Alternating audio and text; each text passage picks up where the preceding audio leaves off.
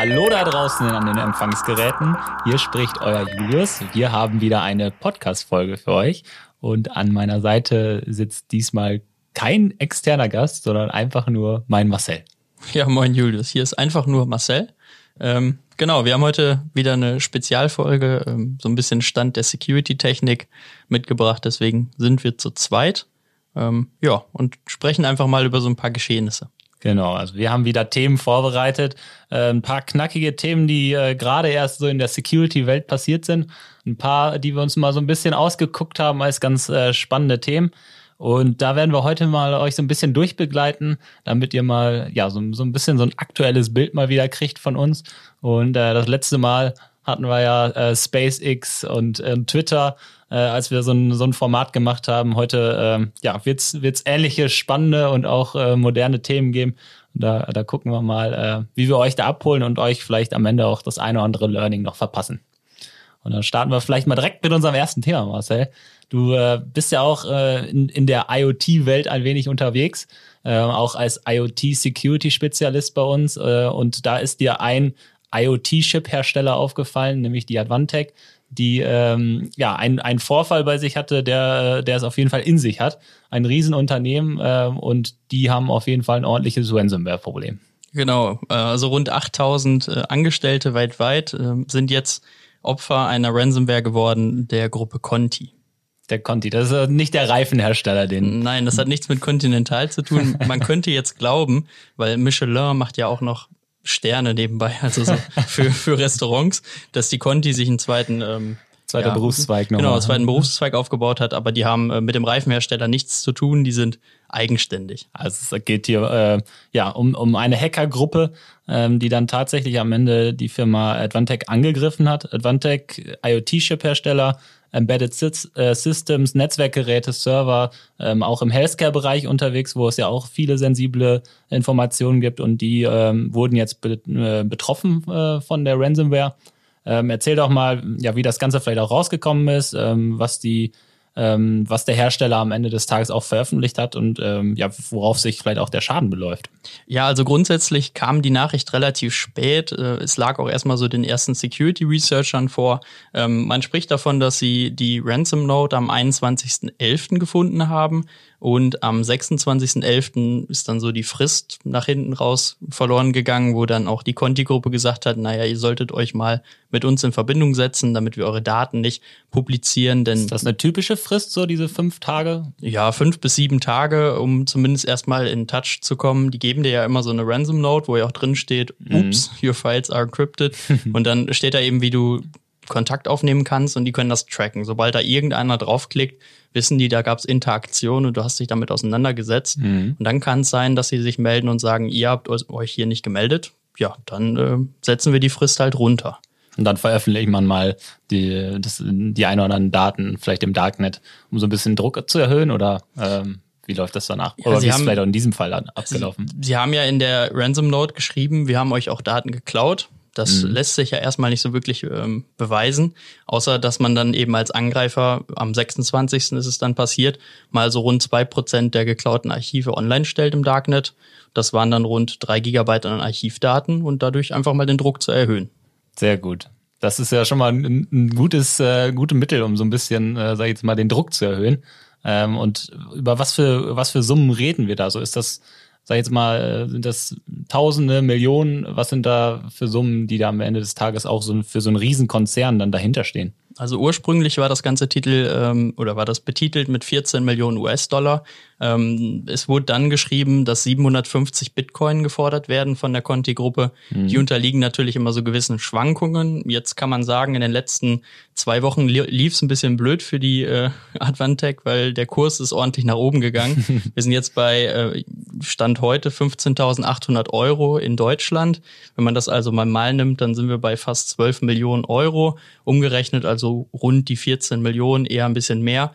In US-Dollar und äh, der Kurs ist derzeit stetig am Steigen. Also wenn man sich überlegt zu bezahlen, dann kommt diese Schwankung einfach noch mit rein. Hm, also sollte man sich schon mal ein paar Bitcoins in Vorsorge vielleicht besorgen für den ersten Vorfall. Ja, nicht, dass man dann das umgekehrte Beispiel hat und der Kurs geht dann äh, flöten, dann habe ich mir die ganzen Bitcoin teuer bezahlt. Also ähm, ja, das damit wir muss ja auch mal zuletzt. Einen fallenden Bitcoin-Kurs gab es ja auch schon. Also klar. Ähm, ja, Schwankungen sind da wahrscheinlich äh, einfach in der Normalität der Sache. Ähm, vielleicht nochmal äh, zurück zum Vorfall an sich. Ähm, ähm, die Ransomware, die benutzt wurde, so ein bisschen zum Vorgehen, wie das Ganze passiert ist. Ähm, kannst du vielleicht darüber nochmal das ein oder andere verlieren? Ja, die Conti-Gruppe, die bedient sich da der Ryuk Ransomware, die ist auch schon so seit zwei, drei Jahren immer mal wieder aufgetaucht unter dem Namen. Äh, die gab es hier auch in der Region. Also da gibt's auch Beispiele ähm, ja, in Niedersachsen und in Nordrhein-Westfalen, also nicht nur dort bei der Advantech. Und äh, die versuchen als allererstes, sich irgendwo im Netzwerk zu verbreiten. Und deren Ziel ist es, äh, Domain-Admin-Rechte zu bekommen, damit sie dann ihr äh, Skript durchführen können. Mit den Rechten können sie dann eben auf jeglichen Computer, der verbunden ist, aber auch auf jeglichen Server ihre Ransomware platzieren und damit eigentlich alle Daten platt machen. Und im Vorfeld schauen sie sich dann eben um und ziehen erstmal ja auch all diese Daten ab. Bei der deutschen Internetanbindung dauert das auch ein paar Tage, bis so Archivdaten irgendwo mhm. nach äh, Russland oder wo auch immer die sitzen, dann hochgeladen sind. Äh, und erst wenn das vollständig geschehen ist und unbemerkt geblieben ist, dann fangen sie halt an mit der Verschlüsselung. Mhm. Also die, die Ransomware ähm, ist, glaube ich, auch ein bisschen bekannt in, in, in Verbindung mit, mit Emotet, schon öfter mal aufgetreten, äh, wo sich so ein bisschen die beiden Stärken äh, zunutze gemacht wird, einmal sich, sich zu verteilen und dann am Ende des Tages auch zuzuschlagen. Und genauso ähm, war es ja hier dann das äh, Vorgehen auch, was ja dann am Ende des Tages den ein oder anderen äh, Opfer am Ende des Tages gefordert hat. Also gerade heutzutage bei diesem Bezahlmodell Ransomware as a Service, wo ja auch cyberkriminelle Gruppen sich die Ransomware einkaufen und dann dementsprechend ein bisschen veredeln und platzieren, ist das auch äh, kein Wunder, dass hier verschiedene Gruppen auf immer ein und dieselbe Ransomware zurückgreifen. Man kann jetzt hier ganz gut sehen, dass Conti alleine in diesem Jahr 2020 auf ihrer League-Webseite, wo sie diese Daten zur Verfügung stellen im Darknet, 26 Einträge haben. Das bedeutet mindestens 26 Kunden, der Conti sind sozusagen betroffen. Äh, wahrscheinlich mhm. noch mehr, weil nicht jeder dieser Fälle schafft es auf die Webseite, wenn im Vorfeld äh, dort dann eben die Ransom bezahlt wird oder andersweitig äh, ausgehandelt wird, wie man damit umgeht. Mhm. Ja, jetzt kommen wir mal von ja vielleicht einem sehr sehr großen Ransomware-Beispiel mit riesigen äh, Summen, die dahinter stehen, ähm, von einem riesen Konzern ähm, und auch von einem sehr verbreiteten ähm, ja, vielleicht von einem verbreiteten Hersteller, der da einfach marktführend in dem Bereich ist und in, bestimmt in dem einen oder anderen Unternehmen anzufinden ist. Ähm, ja, mal zu einem Fall, der uns so ein bisschen äh, ja, darauf aufmerksam gemacht hat, ähm, ja, wie, wie unzurechenbar eigentlich so Hacker agieren und ähm, ja, wie wenig Moral da auch äh, hintersteckt teilweise. Ähm, das, das Ganze hat sich in Finnland abgespielt. Ähm, eine äh, Psychotherapie-Klinik, ein Zentrum, mit 22 Praxen in ganz Finnland und mit äh, über 300 Psychotherapeuten, äh, die am Ende des äh, Tages gehackt wurden. Das war die Therapiefirma Vastamo. Ähm, und da wurden sehr, sehr viele Daten gestohlen, äh, Patientendaten gestohlen, Tagebücher, Diagnosen, Kontaktinformationen, unter anderem auch von Minderjährigen, die sich da ausgeschüttet haben. Ähm, und am Ende des Tages, ja, wurden diese Daten gestohlen und äh, die Firma sollte 0,5 Millionen Euro bezahlen, was jetzt im ersten Step erstmal sehr, sehr viel weniger ist als äh, im, ähm, ja, im Beispiel davor. Ähm, was hat dieser Fall vielleicht so ein bisschen und warum hat dieser Fall es vielleicht auch in unsere Folge geschafft. Ja, hier ist das Vorgehen ein bisschen äh, perfider, denn ähm, hier wird nicht mal nicht nur die Firma äh, erpresst, also diese psychotherapeutische Klinik, sondern auch eben im Nachgang all diese Kundendaten, die sie dort abgezogen haben. Man spricht hier von ungefähr 44, äh, von 40.000 Patientendaten, ähm, von also unique Patienten sozusagen, die wurden alle mhm. im Nachgang oder viele erstmal angegangen ähm, und denen wurde eben gesagt, zuerst 200 Euro, später waren es 500 Euro, die gefordert wurden von den Privatpersonen, damit diese Daten nicht im Internet landen. Mhm. Jetzt sind schon 300 Datensätze im Darknet aufgetaucht, auch die Regierung nimmt das Thema sehr ernst und die Angreifer wollen natürlich darüber auch dann Geld ähm, ja zurückbekommen für diesen Angriff, denn ähm, die Firma hat nämlich erstmal äh, dementiert, dass sie diese 0,5 Millionen Euro bezahlen und dementsprechend sie erstmal quasi keinen Gewinn haben, außer sie wenden sich an die Privatpersonen, deren Daten ja hier unmittelbar betroffen sind. Mhm.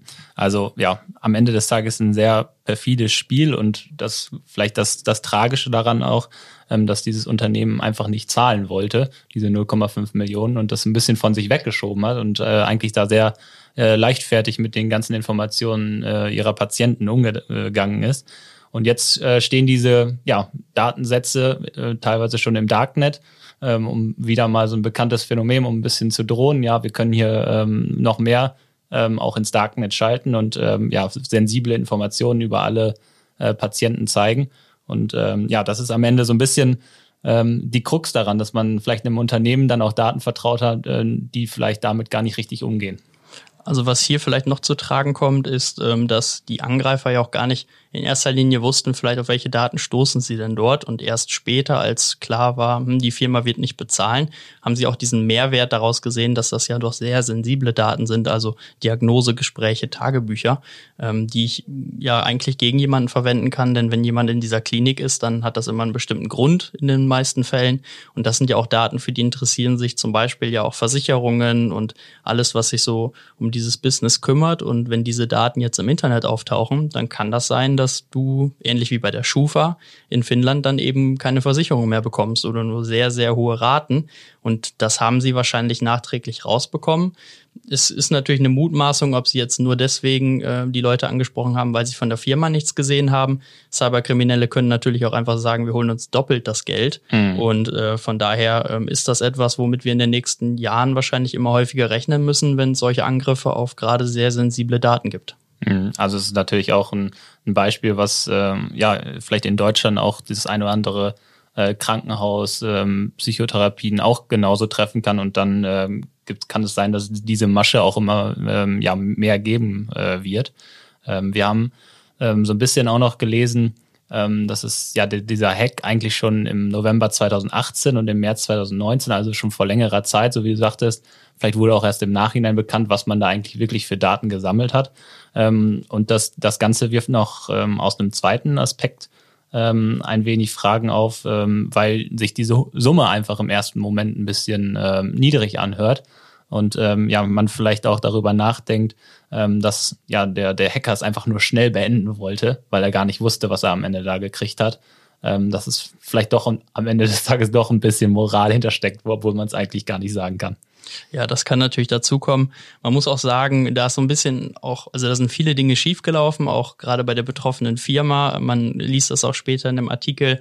Äh, die Geschäftsführung Führung wurde entlassen, die Patienten wurden nicht an, ähm, angerufen, die wurden nicht kontaktiert. Das heißt, mhm. am Ende haben die eben so eine E-Mail bekommen, wo dann drin stand, wir haben eure Daten. Die wussten aber eigentlich gar nichts davon von der, von der Therapeutenfirma dort oder von der Klinik, äh, dass da irgendwas passiert ist. Und das wirft natürlich viele Fragen auch in der Kommunikation auf. Und dann hat man eben jetzt gesagt, man tauscht die Geschäftsführung aus, auch weil das eben so lange her ist. Wahrscheinlich sind auch schon Logdaten verloren gegangen, die vielleicht noch mal so ein bisschen, da sich jetzt ja auch der Staat einschaltet, dort vielleicht zum Ziel führen könnten. Und äh, ja, da geht man eben jetzt die Privatperson an, denn da hat man höhere Chancen, dass der eine oder andere einknickt und dann die 500 Euro bezahlt. Ja, die wissen natürlich auch genau, was da am Ende für Informationen äh, vielleicht gesammelt wurden. Ähm, ja, dann ist es in diesem Fall wirklich ein sehr schlechtes Beispiel von, von einem Management eines Cyber-Inzidents. Also die Geschäftsführung hat ja, glaube ich, einen sehr, sehr schlechten Job gemacht, ähm, wenn man das einfach nicht kommuniziert, also gar nicht kommunizieren, ist einfach keine Lösung. Wir haben das ähm, bei uns auch in, in jeglichen Notfallplänen, die wir vermitteln, ähm, ist immer im ersten Step auch einfach eine Information an Informationssicherheitsbeauftragten, an Datenschutzbeauftragten, damit es gegebenenfalls auch weiter ja, rechtlich bearbeitet werden kann und die Kunden äh, über verlorene Daten auch ähm, informiert werden können. Und ja, kommen wir vielleicht mal von diesem richtig schlechten Beispiel äh, von, von einem Management äh, eines Cyber-Incidents zu einem sehr guten Beispiel, ähm, was sich die Tage ereignet hat, und zwar ähm, der Kick Online-Shop Ähm, da kannst du uns vielleicht mal aufklären, was daran äh, ja vielleicht so rosig gelaufen ist. Ja, der Kick Online Shop, nicht zu verwechseln mit dem Messenger-Dienst oder was sonst so draußen schwirrt, ähm, die sind äh, laut eigenen Angaben Opfer eines gezielten Angriffs geworden. Und man sagt hier in einer Pressemitteilung, die sich auch auf der Shopseite finden lässt, die leider erstmal nicht datiert ist, die aber relativ frisch ist, dass es hier von russischen IP-Adressen Zugriffsversuche auf Kundendaten gab. Und äh, hinter diesem Angriff Ziel oder hinter dem Angriff steckt wohl auch eine Gruppe, die sehr gezielt solche Webshops infiltriert, damit sie dann dort Kreditkarteninformationen und sensible Bezahldaten der Kunden dann rauskriegen kann. Und das ist eigentlich das, was Kick jetzt im Online-Shop widerfahren ist. Mhm. Und ähm, ja, das Ganze hat Kick dann sehr, sehr gut auch am Ende des Tages kommuniziert. Genau, also allein, dass sie auf der Internetseite den ganzen ähm, ja, Verlauf mal einmal dargestellt haben, auch dass sie dort mit ähm, IT-Spezialisten zusammenarbeiten, dort eine Spyware gefunden haben und jetzt von außen versuchen, eben die Systeme nochmal zu penetrieren, um zu gucken, ob es weitere Lücken gibt. Das waren eigene Aussagen in der Pressemitteilung, aber auch, dass man die 35.000 Kunden, die unter Umständen betroffen sind, informiert hat, dass erstmal zwar keine Bezahldaten verloren gegangen sind, weil der Zugriff konnte wohl verhindert werden, aber dass unter Umständen hier dann wohl Adressdaten betroffen sind und das wurde eben persönlich mitgeteilt an diese 35.000 Kunden. Hier hat man also das Gespräch gesucht und dann eben auch gesagt, da ist etwas passiert. Das tut uns wirklich sehr leid und äh, wir klären den Vorfall auf. Hm. Also wenn man jetzt im, im, im Nachhinein das Ganze mal neutral betrachtet, erstmal ist es immer schlecht, wenn man so einen Incident am Ende des Tages hat. Ähm, aber wenn man damit so professionell umgeht ähm, und ähm, alle entsprechend informiert und auch selber, sage sag ich mal, weiter daran arbeitet, die, die nötigen Schritte einzuleiten, Maßnahmen, ähm, um professioneller damit auch umzugehen, dann äh, ist das auch schon ein riesen Mehrwert für die Kunden, weil es schafft ja auch Vertrauen am Ende des Tages. Genau, man kann davon ausgehen, dass was jetzt da passiert ist, das wird höchstwahrscheinlich kein zweites Mal passieren, denn ähm, aus solchen Fehlern sollte man lernen und die Maßnahmen dementsprechend hochschrauben. Man weiß, man steht da jetzt irgendwo im ähm, Ziel äh, von zum Beispiel diesen russischen Hackern, die es irgendwie auf Webshops abgesehen haben. Mhm. Man hat dort viele Kundendaten und äh, macht sich jetzt eben nochmal super sicher, denn so eine Schlagzeile möchte man sich natürlich nicht erlauben, dass dann dort steht, dass nicht 35.000 Adressdaten gestohlen wurden, sondern auch Kreditkarteninformationen, mhm. Bank etc., alles, was ich dort stehen habe, auch mit weg war. Äh, und da kann man sich also jetzt sicher sein, da werden Schritte eingeleitet und da geht es dann jetzt auch darum, die Security weiter zu erhöhen. Mhm. Also ähm, ja, vielleicht am Ende nochmal sehr, sehr gut äh, gemacht am Ende des Tages ähm, von, von ja, dem Unternehmen Kick, wie das Ganze am Ende des Tages äh, bearbeitet wurde und wie viel Vertrauen es geschafft hat. Ähm, wenn wir schon bei Vertrauen sind, Vertrauen zu Unternehmen, ähm, jetzt zuletzt stand ja auch ähm, der Black Friday oder mittlerweile ist es ja nicht mehr ein Tag, sondern es sind ja gefühlt mindestens eine Woche. Black Week, ne? Black Week, Black Cyber Week etc. Äh, stand an und ähm, ja, das ist auch immer so ein bisschen ein gefundenes Fressen äh, für, für den einen oder anderen Hacker, für den einen oder anderen Scam. Ähm, und da ja, haben wir vielleicht auch mal so ein paar Daten mitgebracht, ähm, die eine Studie aus Großbritannien mitgebracht hat. Ähm, da würde ich dir vielleicht einfach mal so, so ein paar äh, Dinge hinwerfen. Klar, schieß los. Und zwar haben 84 Prozent der Kunden gesagt, dass sie ihre Daten für hohe Discounts, persönliche Daten bereitstellen würden.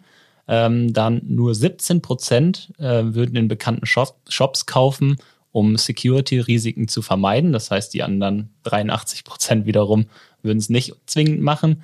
Ähm, nur 33 Prozent versuchen keine Webseiten zu nutzen, äh, die nicht legal aussehen.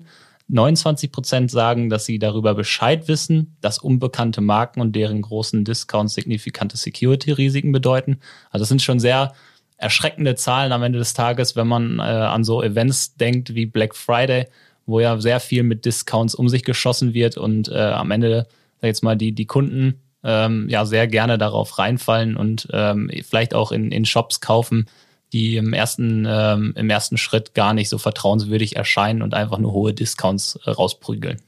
Ja, also man kann daran ja auch erkennen, und das kann wahrscheinlich jeder von uns widerspiegeln, wenn ich auch bei bekannten Seiten unterwegs bin.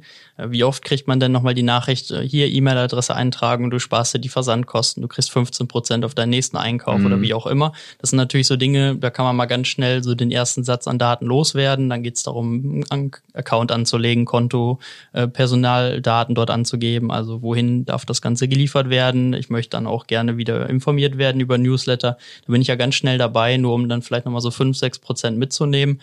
Oder was es dann dort auch für Benefits gibt in verschiedenen Partnerprogrammen. Da gibt es ja auch Webseiten, die sagen, wenn du hier Mitglied bist und für 100 Euro im Quartal einkaufst, dann kriegst du nochmal 5 Prozent. Ähm, das gibt's ja zuhauf und da erwischt man, glaube ich, jeden bei, dass man da dann doch sagt, okay, die E-Mail-Adresse ja oder ich gebe da nicht meine richtige an oder wie auch immer.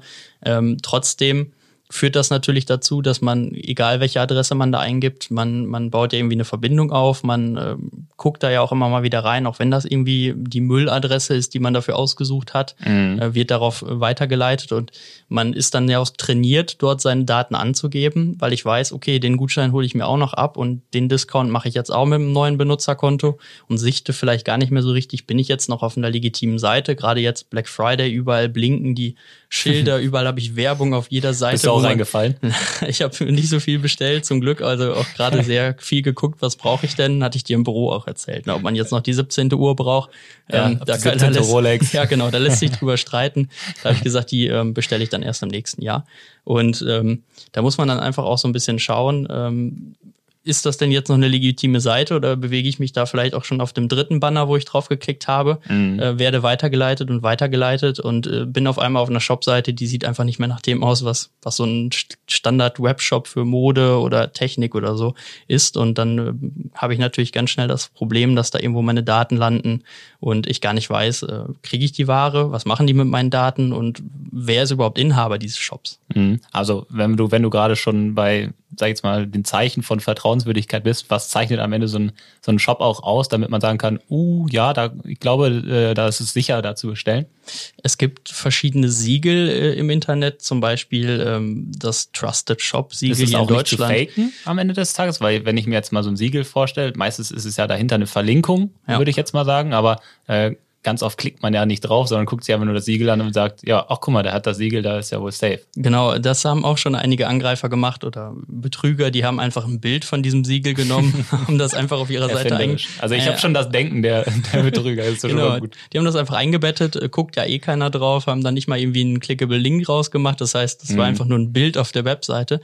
Die Siegel sind ja auch eigentlich dafür gedacht, dass man als Verbraucher dann auf die Seite des Anbieters geht, also zum Beispiel Trusted Shops und dort nochmal in deren Datenbank suchen kann, ob, die, mhm. ob diese Firma dort wirklich gelistet ist. Denn da muss man natürlich auch bestimmte äh, Aktionen durchführen, dass man da überhaupt gelistet wird. Man muss eine Versicherung abschließen und bei Trusted Shops ist es zum Beispiel so, jetzt ohne Werbung zu machen, dass die ja so einen Einkauf auch absichern bis 500 Euro mhm. oder wie auch immer, äh, ähnlich wie bei PayPal mit dem Käuferschutz. Und äh, da sollte man natürlich immer diesen Cross-Check machen. Ich meine, das macht fast keiner. Ähm, das machen wir auch relativ selten, denke ich mal, aus dem Affekt heraus. Aber wenn man sich unsicher ist und vielleicht denkt, naja, ich schaue doch nochmal lieber nach, was ist mit dieser Seite, ähm, weil so eine Seite kann auch ganz schnell mal irgendwo bei Google in den Ads relativ weit oben gelistet werden, auch wenn sie eine Fake-Seite ist.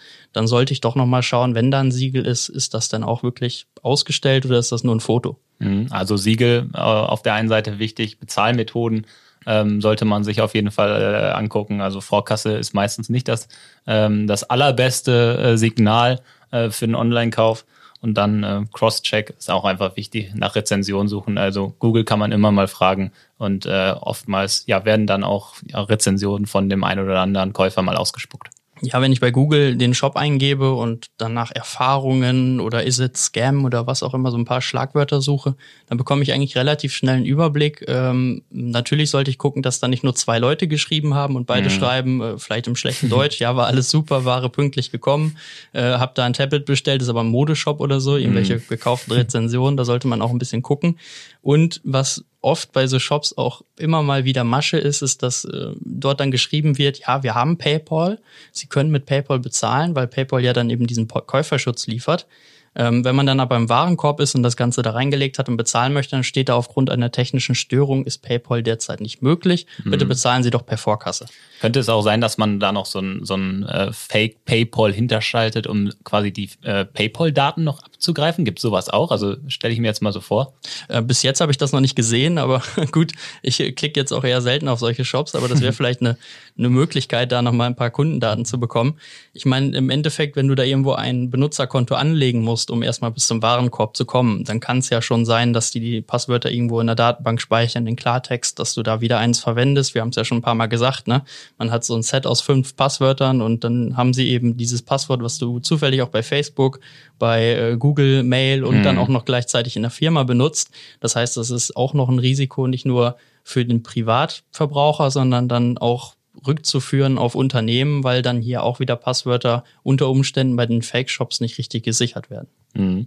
Ja, jetzt ähm, sind wir vielleicht nochmal bei, bei ähm, ja, den Plattformen, wo wir am Ende des Tages dahin gelockt werden. Das sind ja äh, so, so Scams gibt's ja, sag jetzt mal, auf vielen Plattformen. Du hast jetzt gerade schon mal Google, äh, Google Search angesprochen. Äh, mir ist es zum Beispiel auch mega geläufig von zum sozialen Medien äh, wie, wie Facebook, ähm, wo, wo Ads äh, da wirklich lange, lange rumstehen. ich habe zum Beispiel mal ein Beispiel aus den USA mitgebracht. Äh, da ging es um Solarpanels. Ähm, und am Ende des Tages war diese Werbung über ein Jahr ähm, äh, auf Facebook und es wusste eigentlich jeder, dass es Betrug ist und also dass diese, diese Kommunikation ist auch nicht ja dann immer sehr gut in den sozialen Medien. Also da lungern schon viele Scams am Ende des Tages. Und das Problem ist sogar, dass ähm, ja sich am Ende des Tages eigentlich nur 25 Prozent im Bilde sind, dass diese Scams zunehmen, gerade bei Christmas, Black Friday. Aber das ist irgendwie diese, ja, die, die, die Awareness noch nicht so da sei, äh, zu sein scheint. Ja, das ist ein wichtiges Thema, gerade wenn ich solche Shop-Seiten habe, irgendwie zum Beispiel auch bei Instagram mit immer zunehmender Werbung, wo mhm. ja auch mhm. jeder was schalten kann, was so gar nicht richtig im ersten Step geprüft wird. Oder auch Facebook, wo jeder auch eine Shop-Seite erstellen kann. Also so wie die PCO eine Facebook-Seite hat, so gibt es dann ja auch von diesen Fake-Shops-Seiten, wo ja auch Produkte platziert werden können. Da scheint es wohl im Algorithmus auch noch so zu sein, dass es relativ lange dauert, selbst wenn User sich beschweren, bis da eine Prüfung durchgeführt wird. Das liegt natürlich auch daran, dass dieses Netzwerk eine ultra große Reichweite hat, dass da mhm. verhältnismäßig wenig Content-Moderatoren sitzen, die das prüfen, weil letztendlich möchte Facebook da ja auch dass äh, kein Algorithmus darüber entscheidet, ob eine Seite gesperrt wird, weil sonst könnte es ja auch dazu kommen, dass eine legitime Seite von einem Shop, äh, Kick zum Beispiel, wenn die eine Shop-Seite bei Facebook haben, wenn die gesperrt wird, dann holen die sich auf jeden Fall großen Ärger da rein. Dann werden die da keine Ads mehr kaufen, dann werden die da wahrscheinlich nicht mehr viel Marketing machen, damit vergraulen sie sich dann ihre Kunden. Deswegen gibt es eben diese manuelle mhm. Prüfung in vielen Steps. Und äh, diese Leute sind natürlich äh, 9 to 5 voll ausgelastet. Also wenn noch jemand irgendwie eine Ausbildung sucht, ich denke, die äh, auch in Deutschland, die Content-Moderatoren, die werden noch gesucht. Ja, das, das ist äh, bestimmt so. Wir haben ja mal darüber gesprochen, dass es vielleicht auch äh, hier und da äh, gewollt ist, dass diese Unternehmen vielleicht auch gar nicht so viel dagegen tun. Äh, wollen wir jetzt gar nicht mal drauf eingehen, aber letztendlich, das, äh, letztendlich bezahlen auch Betrüger am Ende des Tages für die Werbung und es ist auch für die am Ende ein Geschäftsmodell dahinter, auch wenn es im, im, ersten Step vielleicht einfach gar nicht so rosig ist. Genau, also schlichtweg müssen sie gar nicht so viel dagegen machen, weil äh, die Kundschaft, Geld also fließt. auch, ja, also ja, ich habe einmal den Shop, der für die Anzeigen bezahlt, ich habe die User und weil ein User einmal auf einen Webshop im Internet reingefallen ist, auch bei Facebook zum Beispiel, meldet er sich deswegen ja nicht ab. Ja. Er sagt dann, oh, okay, kann ja mal passieren, da hätte ich aufpassen müssen, gibt sich also selber die Schuld, beziehungsweise bekommt auch die Schuld gegeben, nach dem Motto, ja, das müsste dir doch auffallen, das siehst du doch, wenn du da genauer hinguckst. Dann ist man ein bisschen eingeschüchtert und gibt eigentlich gar nicht den Plattformen die Schuld, mhm. wobei die da eigentlich auch in der Verantwortung stehen sollten. Eigentlich äh, sollte man die Verantwortung da nicht einfach abwälzen auf den User. Aber ja, wir gucken mal, wo uns das ganze Thema noch, äh, noch hinbringt. Für die Vorweihnachtszeit äh, unterstützt vielleicht auch nochmal euren Einzelhandel äh, geht aber nicht in volle Geschäfte. Das macht man im Moment nicht. Ne? Äh, also findet eine gesunde Mischung äh, aus vertrauenswürdigen Online-Shops und dem Einzelhandel. Das ist vielleicht äh, die beste Lösung, um Geschenke zu kaufen. Ja, also wir haben auf der Webseite kein Trusted Shop-Siegel. Wir verkaufen aber auch nichts direkt über die ich Webseite. Sagen, ich also, wusste noch gar nicht, dass wir einen Webshop haben. Nein, wir haben noch keinen Webshop. Also wenn es irgendwie äh, um Produkte geht. Wir haben da immer individuelle Dienstleistungen und da gibt's keinen Käuferschutz hinter. Ja, sehr gut. Ja, wir wollten eigentlich noch mal so kurz über über äh, Manchester United reden, äh, die die ja auch noch mal kurz äh, ähm, einen Hackerangriff hatten. Äh, das war ja auch eine, eine ganz spannende Sache. Äh, die, die stehen jetzt vor ähnlichen Problemen, äh, sind vielleicht froh, dass es im Moment keine Zuschauer gibt und die Drehkreuze noch funktionieren. Also äh, wie man sieht, äh, überall gibt's gibt's Angriffe von sehr populären Beispielen äh, bis hin vielleicht auch zu kleineren Mittelständlern und äh, ja sehr sensiblen Daten. Äh, also das Thema äh, hat nach wie vor, wie in diesem Jahr eigentlich immer, wir haben im Sommer mal über den heißen Sommer gesprochen, einfach eine enorme Präsenz. Ähm, und wir ja, hoffen uns, äh, dass, dass ja, der Großteil von euch da draußen verschont bleibt, dass ihr äh, weiter daran arbeitet und viel dafür tut, dass es bei euch nicht passiert, ähm, um dann vielleicht äh, der, der Strafe von, von Manchester, wie viel waren es nochmal? Ja, es wird dann wahrscheinlich ein Spieler weniger sein, die sie sich kaufen können ja, für das Jahr. Und ich glaube 15 Millionen, so das, das linke Bein von Paul Pogba, äh, das, das am Ende des Tages äh, die, die Strafe für die Kollegen von Manchester United sein wird. ja, da hoffen wir alle, dass uns diese Straße, Strafe nicht ereilt und dass wir uns weiterhin Spieler kaufen können. Ne? Ja, das ist wäre wichtig Zumindest für unsere PCO-interne Fußballmannschaft. und dann gucken wir mal, wenn wir das nächste Turnier spielen wünschen euch alles Gute da draußen. Danke dir, äh, Marcel. War mal wieder eine, eine spannende Runde, ein spannender Überblick ähm, zu, zu aktuellen Themen. Und äh, ja, da, da werden wir bestimmt nochmal äh, eine Folge von nachschießen. Genau, das sehe ich genauso. Vielen Dank, Julius, für die Moderation. Ähm, ich hoffe, wir konnten mal so ein bisschen den Stand abholen, wo wir jetzt gerade sind. Wird ja auch sehr kurzfristig veröffentlicht, damit wir auch nicht so weit nach hinten rücken mit dem ganzen Thema. Und äh, ja, ich glaube, ich würde sagen, ihr dürft die Empfangsgeräte jetzt abschalten.